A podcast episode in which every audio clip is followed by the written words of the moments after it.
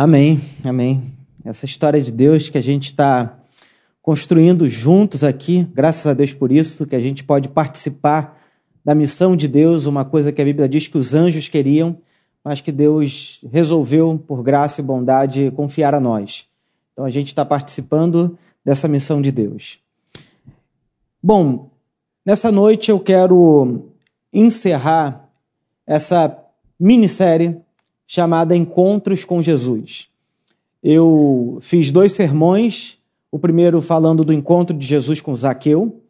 Na semana passada falei sobre o encontro de Jesus com os discípulos no caminho de Emaús. E hoje eu quero contar e ler essa história com vocês, que é o encontro de Jesus com o endemoniado da cidade de Gadara ou de Gerasa. Esse relato está no livro de Marcos, Evangelho de Marcos, no capítulo 5, e nós vamos ler o versículo de, os versículos de 1 até o versículo 20. No entanto, diferente do que faço geralmente, que é ler o texto e depois a gente buscar as aplicações e entender o texto, Nessa noite eu quero fazer o que a gente chama na teologia de sermão expositivo. Então eu vou lendo o texto com vocês, parando e fazendo algumas reflexões enquanto a gente vai fazendo a leitura do texto. Mas antes de começar a pregação, eu queria convidar vocês para orar mais uma vez. Vamos orar. Deus bendito, nós te damos graças porque temos o privilégio de nos reunirmos em torno da tua palavra, de poder cantarmos a ti, orarmos, entoar louvores ao teu nome. E nesse momento, Pai, nós pedimos que o Senhor haja com bondade, que a tua palavra fale conosco de maneira viva, eficaz, que todo espírito maligno, Senhor, seja repreendido e que haja liberdade tanto nesse lugar como para aqueles que nos ouvem pela transmissão, para que a sua palavra chegue de maneira muito operosa, muito eficaz no coração de cada pessoa, Senhor. Eu peço isso para a glória do teu nome. Amém e amém. Vamos ao texto então, Marcos, capítulo 5, versículo 1. Nós estamos aqui diante de um relato de Jesus que começou seu ministério e Marco diz assim: Eles atravessaram o mar e foram para a região dos Gerazenos. Nós estamos aqui no momento em que o ministério de Jesus já está ficando muito popular. O texto que veio antes desse versículo 1 aqui mostra que Jesus está do outro lado do mar da Galileia e a Bíblia diz que uma multidão de pessoas o seguia. Então ele era alguém que já tinha uma certa fama, uma certa popularidade na sua região. E aqui Jesus toma uma decisão muito difícil, muito arriscada, de atravessar o mar com os seus discípulos para o outro lado. Jesus está indo para uma região onde ele não era conhecido. Essa multidão que o acompanha está do lado de cá. Ele está atravessando por um lado que as pessoas não conhecem. E é interessante que no relato do capítulo 4, que antecede o texto que a gente vai ler hoje aqui à noite, eles estão atravessando. Jesus fala: vamos atravessar. Provavelmente, alguns comentaristas dizem que para descansar um pouco, porque o trabalho que ele tinha era muito intenso. E enquanto eles estão atravessando à noite, e lembre-se que naquele tempo não havia luz elétrica, do outro lado que iluminasse um pouco a cidade. Naquela escuridão, a Bíblia diz que de repente uma tempestade começa a atacar o barco de um lado para o outro. Parecia que o barco ia quebrar. Os discípulos ficam apavorados com aquela situação, com medo, pensando: Jesus deu para a gente uma missão e a gente vai morrer aqui no meio do mar, desse, desse lugar aqui. E a Bíblia diz que Jesus estava dormindo no barco. E aí os discípulos vão lá nele, mestre, acorda, não está vendo o que está acontecendo? Provavelmente Jesus estava num sono muito pesado. E aí Jesus acorda e diz uma coisa muito interessante. Ele olha para o mar, para aquela situação toda e diz: faça silêncio, aquiete-se. Jesus fala para o mar e o mar obedece. E aqui, por que, que eu resolvi trazer esse aspecto do capítulo 4 para a pregação e por que, que isso é importante a gente entender? Porque esse relato que antecede o encontro de Jesus com esse homem na cidade de Gadara, ele é muito importante. Porque há dois mil anos atrás, dentro da mentalidade semita, judaica, que Jesus está vivendo, o mar tinha um sentido profundamente teológico. Não só na mentalidade dos semitas, dos judeus, como também na mentalidade dos outros povos, dos gregos e dos romanos. Por exemplo, os gregos acreditavam que os titãs foram aprisionados aonde? No fundo do mar. Mas quando a gente vai olhar para o Antigo Testamento, no Antigo Testamento o mar também tem sentido teológico. Por exemplo, em Gênesis capítulo 1, logo nos primeiros versos, diz que a terra estava sem forma e vazia, e o Espírito de Deus pairava sobre o quê? A face das águas. E a ideia desse texto, a estrutura do texto, nos faz entender que um lugar sem forma e vazia, no hebraico tohu vabohu, é um lugar caótico, é um lugar onde o mar governa tudo, onde o mar domina tudo. Ou, por exemplo, quando a gente vai lendo a Bíblia no dilúvio, quando Deus resolve recriar a humanidade, o que, que ele faz?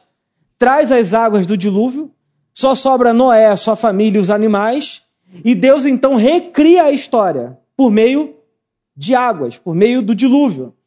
Ainda quando Deus quis destruir os exércitos de Faraó, Faraó e as suas divindades, o que, que Deus faz? Abre o mar vermelho, o povo hebreu passa a pé enxuto e depois Deus destrói o exército de Faraó no mar. Ainda, Jesus anda sobre as águas. Esse texto, Jesus manda o mar se aquietar, fazer silêncio, repreende o mar. E é interessante que no final da Bíblia, no livro de Apocalipse, diz que no novo céu e na nova terra, o mar já não existe. Por quê? Porque o mar era o lugar do caos. Na mentalidade daqueles semitas do primeiro século, o mar era um lugar caótico, o mar era a morada dos demônios e ninguém dominava sobre o mar. O texto que a gente está lendo diz que Jesus manda o mar ficar quieto. Ele o repreende. O que Marcos quer mostrar aqui é que ao repreender o mar, Jesus ele tem poder sobre o caos e sobre os demônios. Ele está dormindo no barco, mas os discípulos estão preocupados. Jesus aparece na proa do barco e diz assim: silêncio, fica quieto. E a Bíblia diz que o mar uh, ficou quieto. E Jesus está indo para essa região de Gerasa ou de Gadara. E que região era essa? Bom, é importante entender que, basicamente, todo o ministério de Jesus, três anos e meio, foi pregando em torno do Mar da Galileia. O Mar da Galileia é a parte norte de Israel. Se você está estudando na terça teológica, já aprendeu o que é o norte de Israel, o que é norte, o que é sul. Mas Jesus está pregando nessa região do norte de Israel, em torno de um mar. Ou, melhor dizendo, porque não era um mar, é um lago. E é um lago muito enorme que existe até hoje, inclusive. Ele tem, para você ter uma ideia, 13 quilômetros de largura e 19 quilômetros de extensão.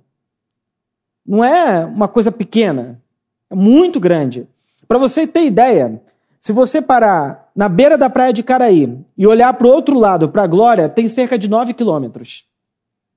A largura do lago da Galileia tem 13 quilômetros.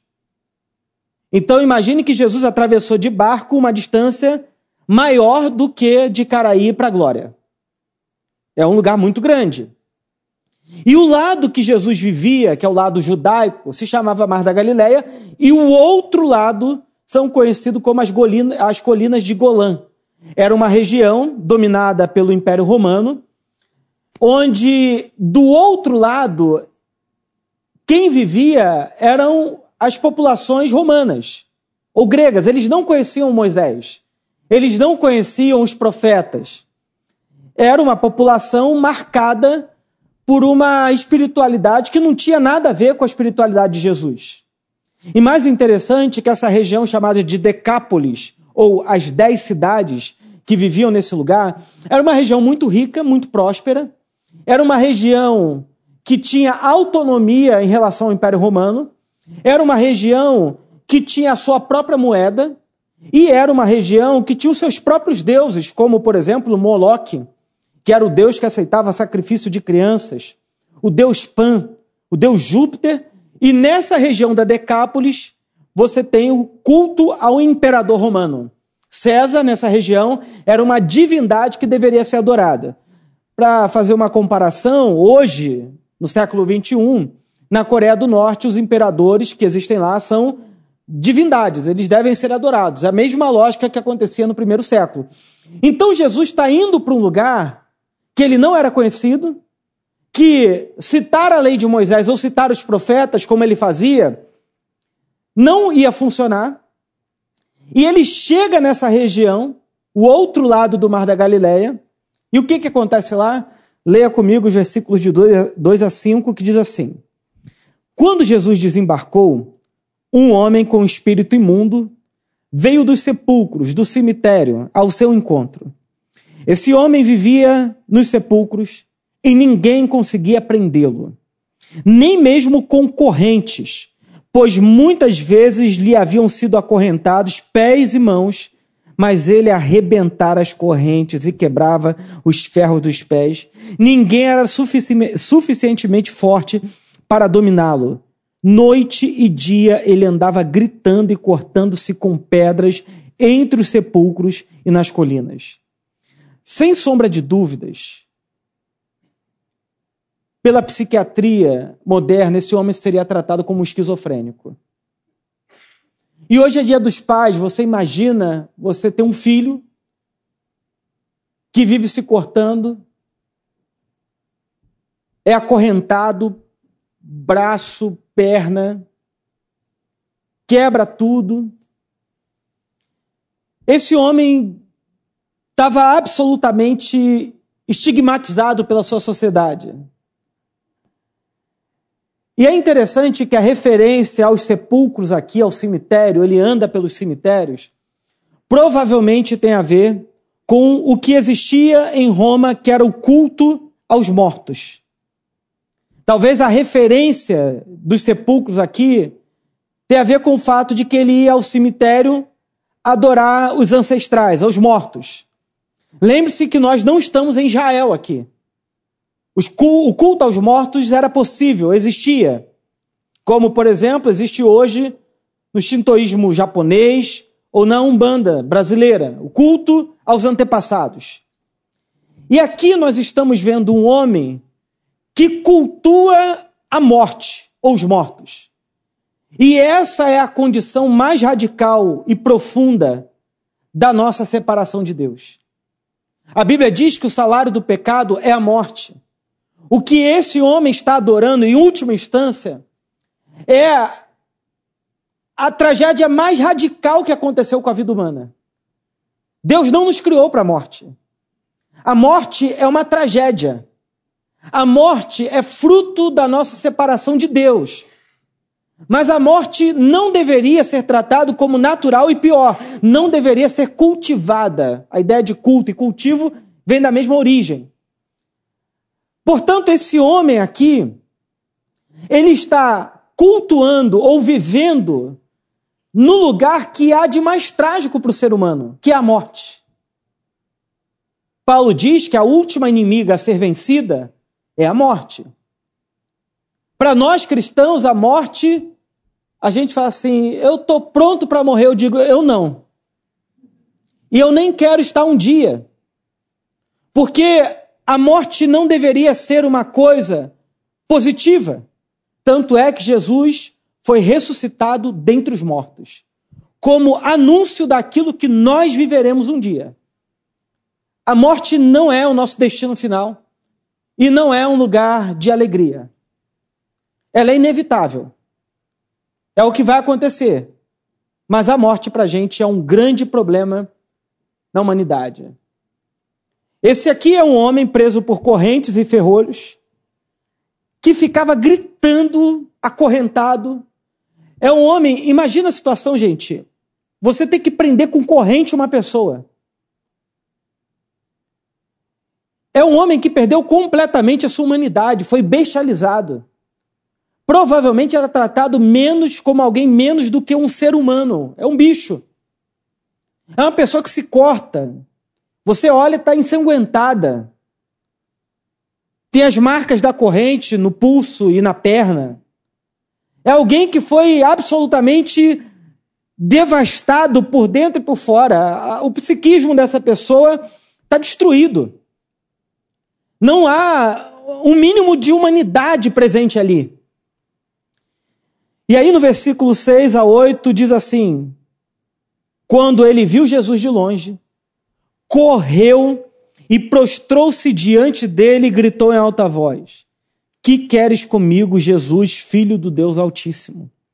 Rogo-te por Deus que não me atormente. Pois Jesus lhe tinha dito: Saia deste homem espírito imundo. A noite foi caótica dentro do barco. Jesus pisa na cidade, quem o recebe é o endemoniado de Gadara. Imagina a situação.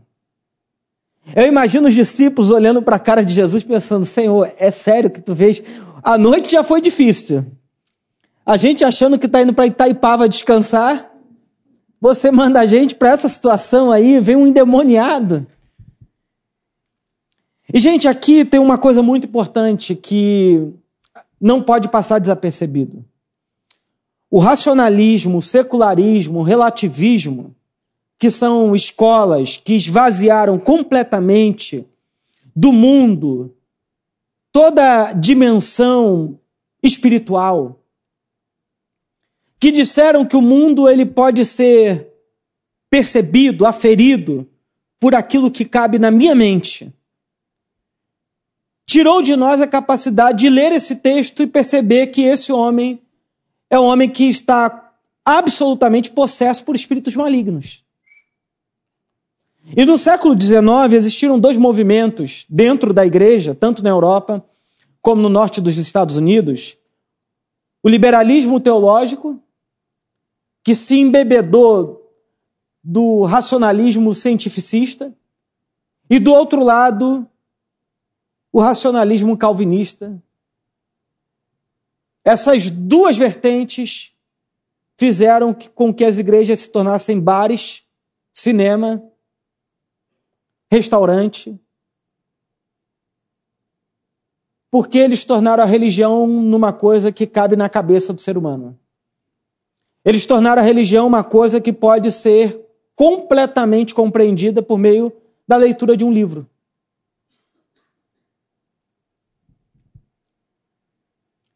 E, no geral, nós, cristãos, protestantes, de tradição histórica,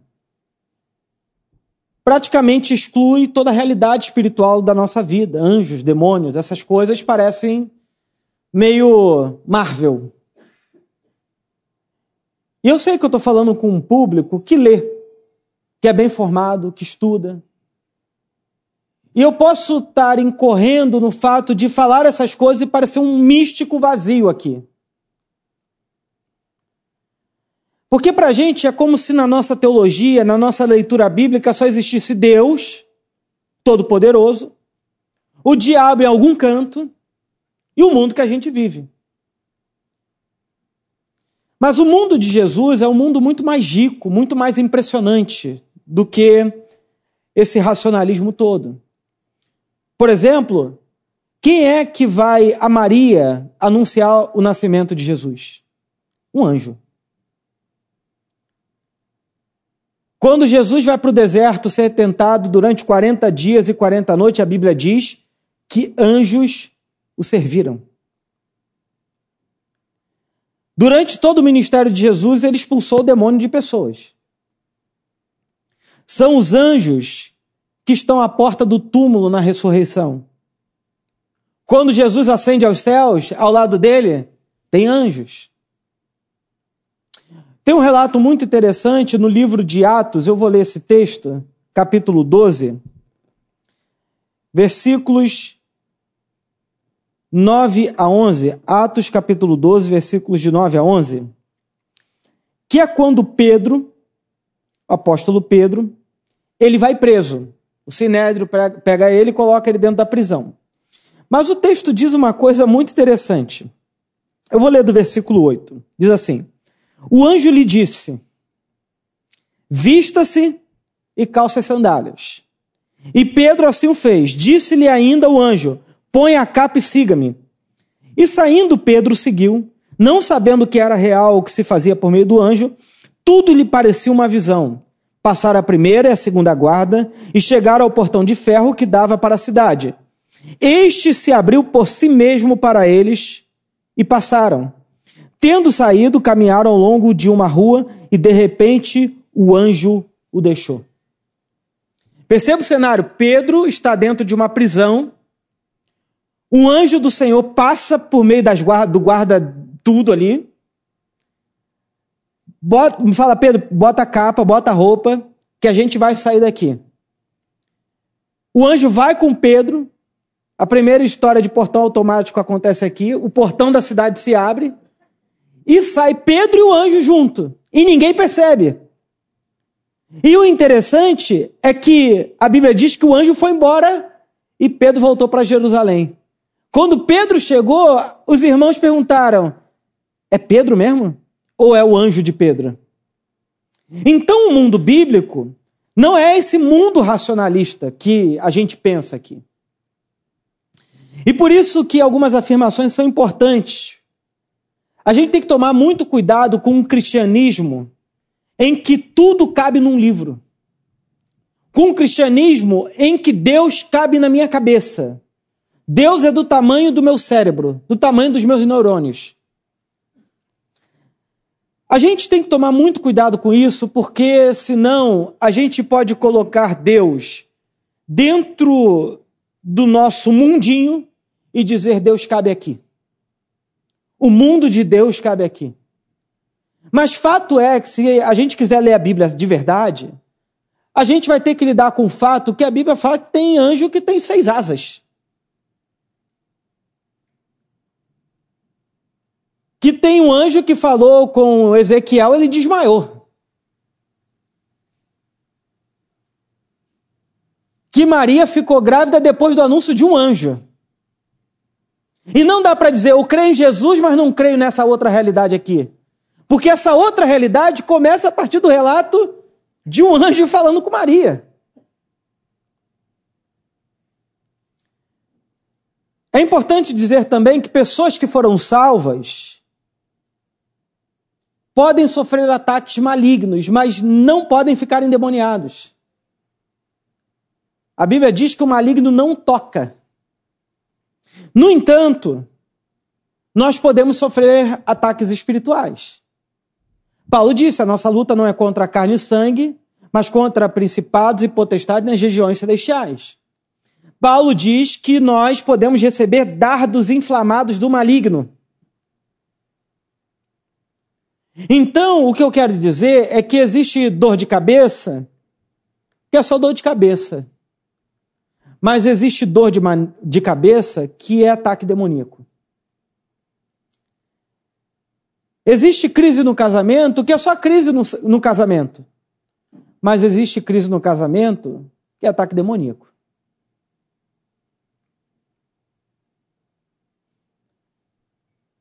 Então a gente precisa aprender a discernir espiritualmente cada coisa.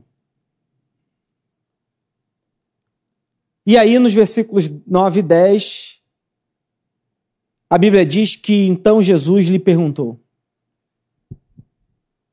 para a alegria dos neopentecostais: Qual é o seu nome? Perguntou para o demônio, fez entrevista. Esse é o único relato bíblico que Jesus faz isso, tá, gente? Jesus não ficava pegando o microfone. Pedro, aprende aqui, vou expulsar agora. Qual é o teu nome? Veio de onde? O que você está fazendo na vida dele? Eu lembrei uma vez, eu e meus amigos, era adolescente, a gente ligou para o aniversário de madrugada e ficou conversando com o cara na televisão. É, gente. Por que, que eu contei isso? Não contei de manhã esse negócio, meu Deus. Meu nome é Legião, disse. Respondeu ele, porque somos muitos. Implorava a Jesus com insistência que não mandasse sair daquela região. Gente, olha a situação. Parece uma piada isso aqui. Jesus pergunta: qual é o seu nome? E aí os espíritos vão negociar com Jesus. Vão dizer: Jesus, olha, a gente é muito, está nesse homem aqui há um bom tempo, essa casa aqui já é nossa. E é o seguinte: não manda a gente para muito longe daqui, não. Deixa a gente ficar por aqui, a gente já está acostumado com Gadara, sabe no corpo de quem pode entrar, de quem não pode. Aqui está tudo organizado já.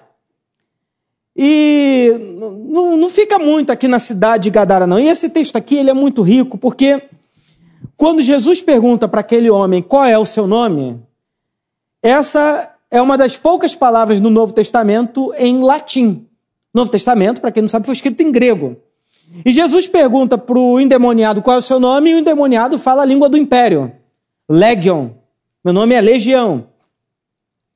E a gente sabe que legião era o número de soldados romanos, de 2 a 6 mil, e aí depende de cada intérprete. Mas o fato é que é uma realidade espiritual nesse texto. O homem é possesso por espíritos malignos. Mas há uma realidade também social nesse texto. Também contextual nesse texto aqui. Por quê? Porque quando Jesus pergunta qual é o seu nome, e o, o gadareno diz: Meu nome é Legião, automaticamente as pessoas que estão ao redor reconhecem nessa palavra um fato histórico. Qual é o fato? O fato é quando as tropas romanas fretenses invadiram essa região, queimaram aldeias na cidade de Magdala e de Séforis, assassinaram, escravizaram milhares de pessoas durante o cerco em Israel dos anos 66 a 70. E mais do que isso, qual era o símbolo da, dessa tropa que havia destruído tudo?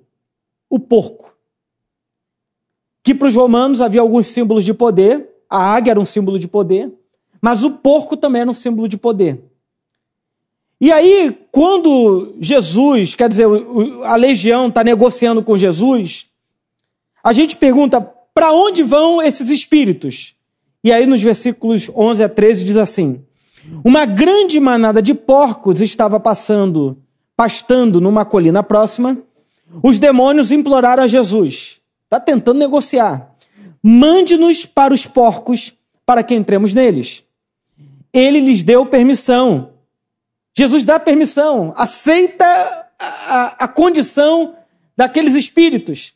E a Bíblia diz: e os espíritos imundos saíram e entraram nos porcos. A manada de porcos, de cerca de dois mil porcos, atirou-se e precipitou-se abaixo em direção ao quê? Ao mar e nele se afogou. Para os porcos. É para onde esses espíritos vão que são destruídos no mar.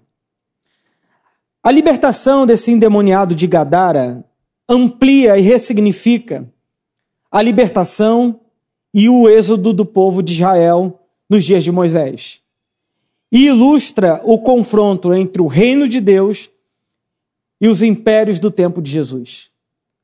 O que Jesus está mostrando é que, assim como Deus libertou os escravizados do Egito, no embate com Faraó e os seus deuses, Jesus está mostrando que no reino de Deus, ele também é senhor sobre todos os impérios e que não há nenhum império e nenhum poder que possa resistir a ele. Esse império das trevas, representado aqui de maneira simbólica nesses porcos que caem ao mar. É como se Jesus estivesse dizendo o seguinte: assim como os exércitos do, do Faraó foi afogado no mar, os exércitos romanos, o poder do César, o poder do Império Romano também será destruído pelo meu poder. É um confronto de poderes. E é significativo o fato de que 200 anos depois, esse movimento que começou com alguns poucos homens se tornou mais do que 50% do Império Romano. A gente cantou aqui algumas vezes que o Coliseu, os leões, não puderam parar a igreja. E de fato, o que trouxe a ruína do Império Romano foi o cristianismo, quase como um fator sabotador dentro do império. E quanto mais eles matavam, mais eles perseguiam, mais esse movimento crescia.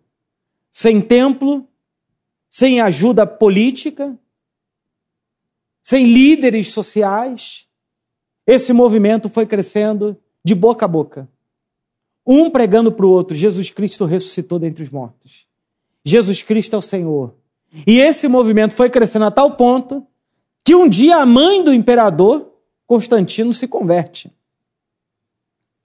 E depois o império passa a ser cristianizado. Aí é uma outra questão. Mas o ponto que eu quero mostrar aqui, destacar, é o fato que, de fato, o poder de Jesus prevaleceu. De modo que hoje, esse movimento que começou com pouca gente é a maior religião do mundo inteiro. O que Jesus está dizendo é que aquele confronto simbolizado entre ele e a Legion é um confronto que ele vai demonstrar em toda a humanidade. É a profecia de Daniel que começa a se cumprir quando Daniel vê os reinos do mundo e uma mão invisível lança uma pedra do céu, e essa pedra destrói todos os reinos, e essa pedra começa a crescer, e Daniel diz: é o reino de Deus que vai tomar a história. Jesus começa seu ministério dizendo: arrependam-se e creiam no Evangelho, porque é chegado o reino de Deus. O reino de Deus não é uma ideia. O reino de Deus não é um discurso para ilustrar alguma realidade. O reino de Deus é o governo de Deus na história. E a gente pode ler esse texto percebendo que esse texto ele não tem só uma dimensão espiritual. Esse homem foi liberto espiritualmente, mas esse homem também foi liberto socialmente. Mas esse homem também Nele, a gente pode perceber o Messias que viria para resgatar os oprimidos, libertar os cativos. E é esse Jesus que tem poder sobre o mar, sobre os demônios e sobre todo mundo. E aí, os versículos 14 e 15 diz assim: Os que cuidavam dos porcos fugiram e contaram esses fatos na cidade e nos campos, e o povo foi ver o que, que tinha acontecido. Cidade pequena. Você sabe como é que é, né? Uma novidade reúne a cidade toda ao redor daquela novidade. Quando se aproximaram de Jesus, viram ali o homem que fora possesso da legião de demônios. Olha o que, que o texto diz: assentado, vestido e em perfeito juízo. E ficaram com medo. Imagina a situação, gente. O homem vivia ensanguentado, cortado, detonado, provavelmente muito mal cheiroso. Um cara que vivia dentro do cemitério e nas colinas. Era um homem que estava absolutamente tirado de sua humanidade. Havia se tornado menos do que humano. E no encontro de Jesus, ele coloca a mão lá no âmago dele e diz assim: existe imagem de Deus aí, vem para fora. E quando aquilo vem, a Bíblia diz que esse homem estava sentado, vestido em perfeito juízo. Estar em perfeito juízo é estar devolvido à nossa humanidade. A espiritualidade de Jesus não é o caminho de um homem que estava perdido, e que agora está em direção a um ser santo, com uma auréola na cabeça, e que no final da vida vai ter uma estátua e vai ser devotado para todo sempre venerado. Não, não é isso. O destino final de um homem que teve o um encontro com o Evangelho não é no final da vida se tornar uma pessoa divina, meio esquisita, ascética, que vive, usa uma roupa diferente de todo mundo para dizer que é cristão ter uma linguagem meio própria de gueto, que pensa é, e, e, fala meio diferentão, usa uma roupa meio esquisita, para dizer, não, eu sou separado do mundo. Não. O tipo de ser humano que teve um encontro com o Evangelho de Jesus Cristo, ele se torna um ser humano do jeito que o ser humano deveria ser. Porque quando Deus nos criou no jardim do Éden, Ele não nos criou como seres divinos. Ele nos criou humanos, pessoas. Só que a nossa humanidade, ela pode estar degradada, ela pode estar destruída. E quando Jesus tem um encontro com esse homem gadareno, o que Jesus devolve a ele é a sua humanidade. É ser humano do jeito que o ser humano deveria ser. O que Jesus está dizendo é que não é possível ser menos do que humano ao encontrar com o Evangelho. O que Deus espera de nós é sermos humanos. Esse homem que havia perdido a sua individualidade, porque a Bíblia diz que eram muitos em um, quando são muitos em um, a gente não é nada. A gente está tão fragmentado aqui dentro que a gente já não se reconhece.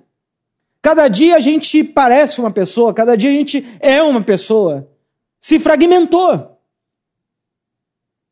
Ele perdeu a individualidade. Ele perdeu quem ele era. Essa Gadara aqui é a Gadara cidade de dois mil anos atrás, que despersonaliza a nossa identidade. Mas essa Gadara aqui pode ser a sua relação familiar.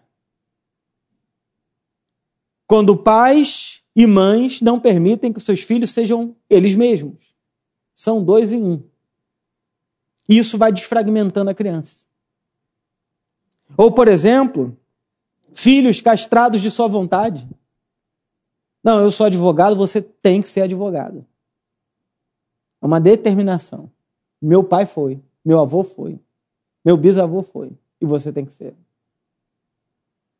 Essa relação meio gadarena, para usar o termo da cidade, ela pode ser reproduzida de várias formas.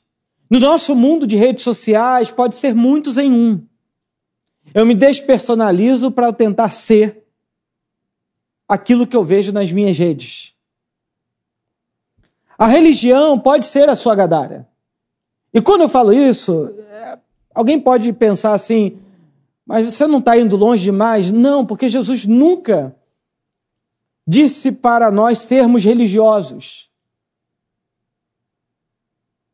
A religião é uma convenção de ritos, mitos e tabus, como dizia o Mr. Eliade, um sociólogo da religião, que está estruturada a partir de lógicas que não são necessariamente a lógica do evangelho. O Evangelho de Jesus é uma mensagem que liberta o ser humano e o que o transforma em um ser humano do jeito que o ser humano deveria ser. O seu casamento pode ser uma gadara que te despersonaliza, te destrói, te faz se sentir menos do que humano. É uma relação complicada. Por isso que quando a gente pensa em santidade, santidade não é um isolamento do mundo. Santidade não é se divinizar. Santidade é restaurar a imagem de Deus perdida em nós. Ser santo é trazer a a imagem de Deus para dentro, dentro de nós. Porque lá no Éden, quando Deus foi criar o ser humano, ele disse: façamos o ser humano a nossa própria imagem e a nossa própria semelhança. O que foi se perdendo com o pecado foi essa imagem de Deus. E o que é resgatado com o Evangelho é essa imagem de Deus em nós. O pecado humano, o maior pecado, ou a raiz de todos os pecados, é a idolatria. E não é à toa que o primeiro mandamento é: não terás outros deuses diante de mim. A idolatria é o pecado que nos despersonaliza. Porque a idolatria é o nosso desejo de ser Deus. E toda vez que o ser humano tenta ser Deus, ele se torna menos do que humano. Porque os ídolos vão dizendo assim para você, ó, me adore, faça todo o sacrifício que eu mandar, que no final você vai ter uma recompensa. E aí quem adora o dinheiro faz todo o sacrifício, se ajoelha diante do dinheiro e no final é ele quem está perdido. E quando ele olha para trás, passou tanto tempo e está tão despersonalizado, e talvez com algumas notas de papel na mão, e ele diz: Mas quem eu sou? Quem é que eu sou agora? Eu olho no espelho e não reconheço mais essa figura. O poder pode ser uma, um, um Deus na nossa vida.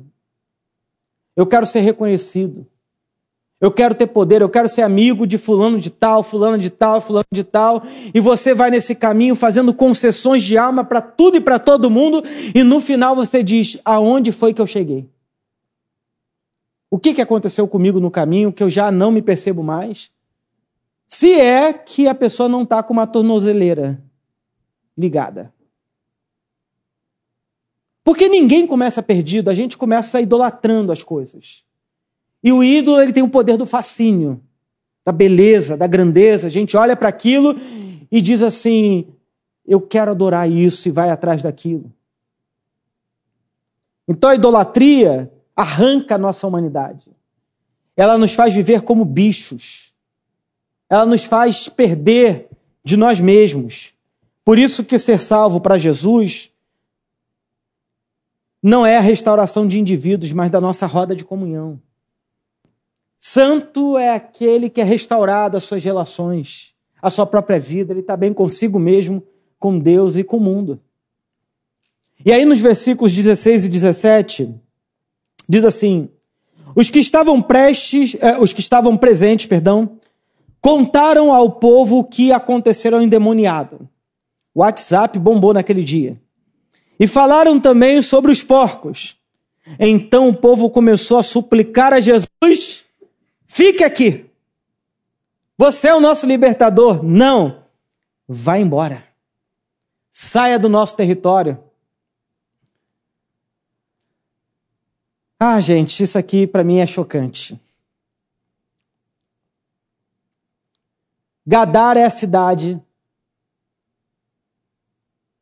que prefere ver um homem sem humanidade, destruído, cortado, preso, vivendo no cemitério, mas tendo os porcos, tendo a riqueza, do que viver libertação de verdade.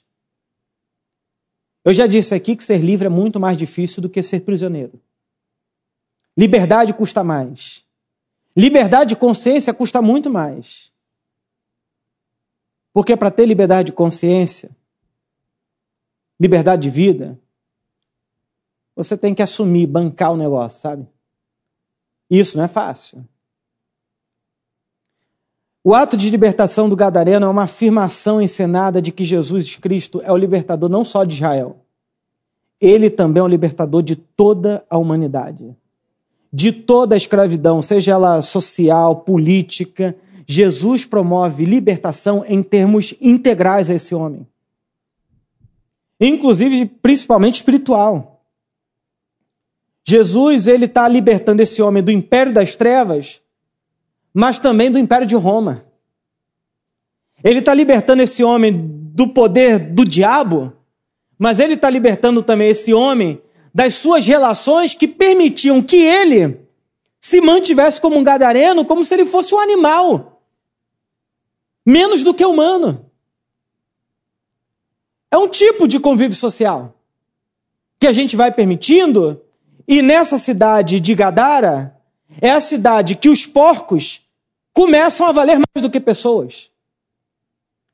Os cidadãos de Gadara estão mais chocados com a quantidade de porcos que caiu no mar, porque aquilo pode ser quantificado, pode se saber quanto foi gasto naqueles porcos, do que o fato deles conseguirem celebrar a libertação e restauração de um único homem.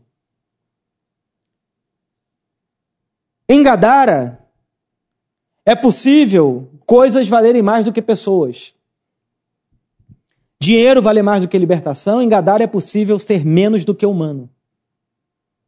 Gadara é a cidade que tolera a morte e a degradação do humano em troca de dinheiro. É a cidade da indiferença absoluta. E percebam que não é uma cidade sem religião ter religião ou ausência de religião não significa que a gente entendeu o evangelho. E aí os versículos 18 e 19 diz que quando Jesus estava entrando no barco, o homem que estiver endemoniado suplicou a ele: Deixa eu ir com você. E aqui choca muito. Jesus não permitiu. Jesus disse: Vá para casa, para sua família, e anuncie-lhes quanto o Senhor fez por você e como teve misericórdia de você. Na minha cabeça, aquele homem que viveu a vida que viveu, destruída, agora está dizendo o seguinte: Senhor, eu não tenho outra coisa a fazer senão andar contigo. Ninguém me libertou. Ninguém me salvou da condição que eu estava. Deixa eu ir com você. Na minha cabeça, Jesus tinha que dizer: pula no barco e vamos junto. Aquele homem queria ser um dos discípulos de Jesus e Jesus disse: não, não. E o que, que Jesus vai fazer? Dizer: volta para casa, volta para sua família. O que Jesus está dizendo é que esse homem, depois de ter sido liberto na sua vida, ter tido um encontro com ele, restaurado a sua humanidade, o que Jesus vai fazer é devolvê-lo agora às suas relações. Jesus vai dizer: volta para sua casa e volta para sua família. Provavelmente esse homem devia ter filhos, devia ter família, devia ter relações sociais. E quando o evangelho entra na nossa vida, ele primeiro nos transforma. Mas essa transformação transborda para as nossas relações. Tudo ao nosso redor passa a ter o impacto dessa transformação que o evangelho teve em mim. Eu me torno um ser humano do jeito que o ser humano deveria ser, e esse ser humano transformado é devolvido às suas relações para que essas relações também sejam transformadas. Jesus está dizendo: volta para sua casa, volta para sua família. O grande sinal de que o reino de Deus transformou a vida de alguém não é se essa pessoa agora fala em línguas, vive cantando, lendo a Bíblia, faz jejum, isso tudo é bom. O grande sinal é se ela consegue ou é capaz de voltar para casa e para sua família transformada. Esse é o grande sinal. Não é se a pessoa ganhou algum poder espiritual, mas é o fato dela ter ganhado a percepção de que ela agora pode transformar o seu microcosmos à sua volta. Imagina, gente, os filhos desse homem, a família desse homem. Alguém bate na porta de casa, e essa ilustração Rafa deu depois que eu preguei de manhã, e eu gostei, eu falei, Rafa, vou usar isso. Com uma calça bonita, uma blusa maneira, cabelo penteado, barba feita, perfume. E os filhos dizendo: Esse é meu pai. As pessoas foram impactadas por aquela relação. Jesus não devolveu um religioso, Jesus devolveu um homem novo. Há uma diferença brutal entre ser um bom religioso entre ser um bom homem. Há uma diferença brutal entre ser uma mulher religiosa e entre ser uma boa mulher. Uma coisa é uma coisa, outra coisa é outra coisa. E o que Jesus faz com esse homem não é devolver agora um judeu. É devolver um homem transformado para as suas relações. Toda vez que Deus nos salva, Ele nos devolve para as nossas relações de maneira completamente nova. E aí o versículo 20 termina dizendo o seguinte: Então aquele homem se foi e começou a anunciar em Decápolis o quanto Jesus tinha feito por ele, e todos ficavam admirados. Jesus aqui está falindo as escolas de teologia. Como assim, Jesus, se tornar um pregador do evangelho sem ter estudado seis anos de teologia? Sem conhecer a lei de Moisés, sem conhecer os profetas, sem conhecer Berkoff, teologia sistemática, teologia bíblica. Mas ele conheceu quem importava. Ele conheceu o próprio evangelho encarnado. E quando esse homem volta, ele não volta com um livro na mão. Ele volta com uma vida nova. Chega e a gente pensa que bom testemunho é do tipo assim: estava subindo a escada, caí, tropecei, fui para o hospital, fiquei 20 dias e saí bem. Isso é uma coisa boa, a gente celebra a vida. Mas o testemunho cristão de verdade, vou usar uma analogia: imagina que você está num carro tem um passageiro atrás e você se envolve no acidente, se machuca todo, o passageiro se machuca quase nada, e tem uma pessoa do lado de fora que viu o acidente. As três pessoas podem dizer sobre o que aconteceu. Podem relatar sobre como foi o acidente. Eu vi, o carro estava em alta velocidade, bateu no poste, se machucaram, e eu vi o acidente acontecer. São três testemunhas. Uma vai dizer do que viu. A outra vai dizer do que aconteceu. Estava no celular, de repente bateu, não sabe nem o que aconteceu. A melhor testemunha é aquela que aparece, cheia de machucado, e as pessoas perguntam: o que, que aconteceu contigo? Ela diz: então, me envolvi no acidente. E começa a contar a sua história. O Evangelho é esse acidente que marca a nossa vida de maneira que nós saímos dali completamente novos. Esse é o testemunho que nós precisamos contar, o que Jesus fez em nós e por nós. E para concluir, quero fazer algumas afirmações nesses poucos minutos que restam. Primeiro, o Evangelho implica em uma transformação integral do ser humano. A realidade social não é neutra, a libertação do Gadareno afetou a economia da cidade, afetou a sua vida, afetou as suas relações. O reino de Deus não é um reino sobre uma pessoa. O reino de Deus ele afeta tudo e todos. O reino de Deus, ele nunca pode ser confundido com nenhum poder desse mundo. Não é democracia, não é monarquia, não é, enfim. O reino de Deus é um jeito de Deus de construir o mundo, de reconstruir o mundo. É uma lógica de Deus, é uma outra lógica sistêmica. A OMS diz, Organização Mundial de Saúde, que o ser humano é um ser bio, psico, social e espiritual. E nós podemos dizer que o evangelho afeta todas essas áreas da nossa vida. Talvez fosse em nossos dias, esse homem que havia sido transformado pelo evangelho Agora teria que ir ao médico para ver suas taxas, porque passou comendo coisa que não devia. Talvez precisasse fazer alguns tratamentos, cuidar das suas feridas. Mas agora ele tem vida para se cuidar. Antes ele não tinha. Agora ele pode dizer: Bom, eu vou ao médico para melhorar minha alimentação. Mas antes ele não tinha, ele estava morto. Ele estava destruído. Então o evangelho, ele aumenta as nossas pulsões de vida. Ele nos faz ter prazer em viver, para que a gente viva de maneira muito mais significativa e melhor. Jesus não ficou curando esse homem dia após dia. Jesus curou ele, agora ele vai ter que viver a vida dele. Jesus não ficou indo lá, lá ligando ao WhatsApp uma vez por semana, e aí, como é que você está? Está bem? Está melhor agora? Não, ele viveu a vida dele. E melhor, esse homem foi o primeiro pregador dos gentios. Foi a primeira pessoa a pregar num lugar onde Moisés e os profetas não eram ouvidos.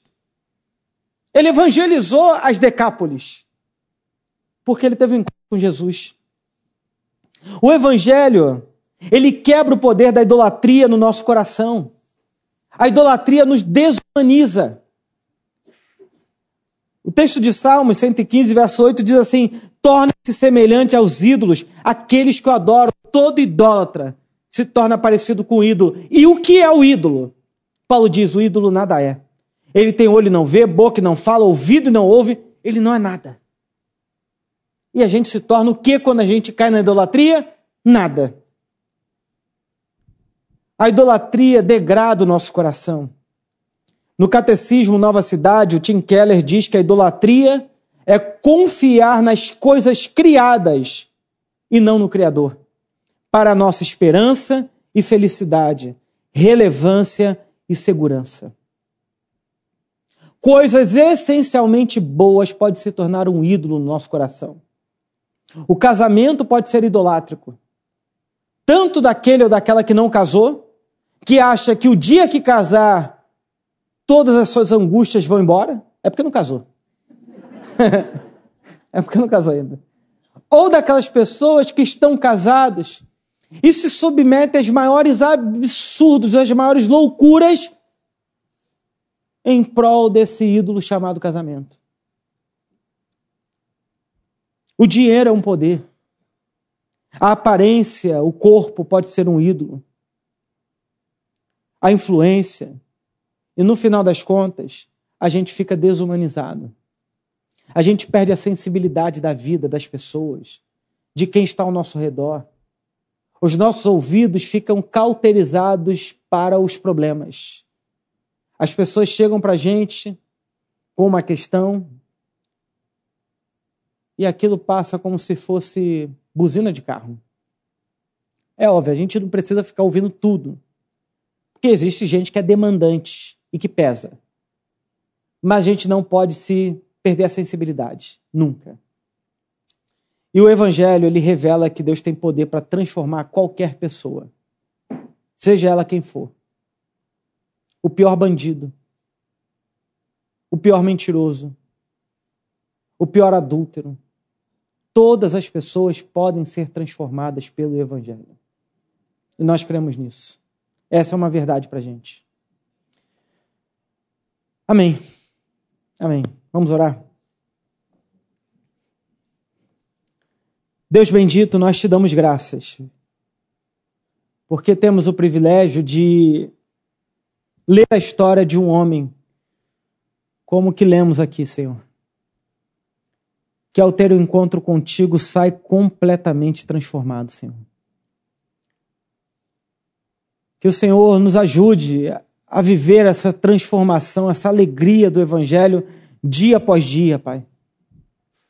Abençoe a vida dos meus irmãos e irmãs, para que eles possam, Senhor, experimentar dessa graça, dessa maravilhosa graça que Jesus Cristo nos oferece. Essa libertação de todas as coisas que o Senhor nos oferece, Pai. E que a graça do nosso Senhor e Salvador Jesus Cristo, e que o amor de Deus, o nosso Pai, a doce consolação do Espírito Santo, seja sobre a tua vida, a tua casa, a tua família, o teu trabalho, hoje para todos sempre. Amém. Amém. Deus abençoe a todos, uma ótima noite e não se esqueçam também de seus filhos lá embaixo. E feliz Dia dos Pais.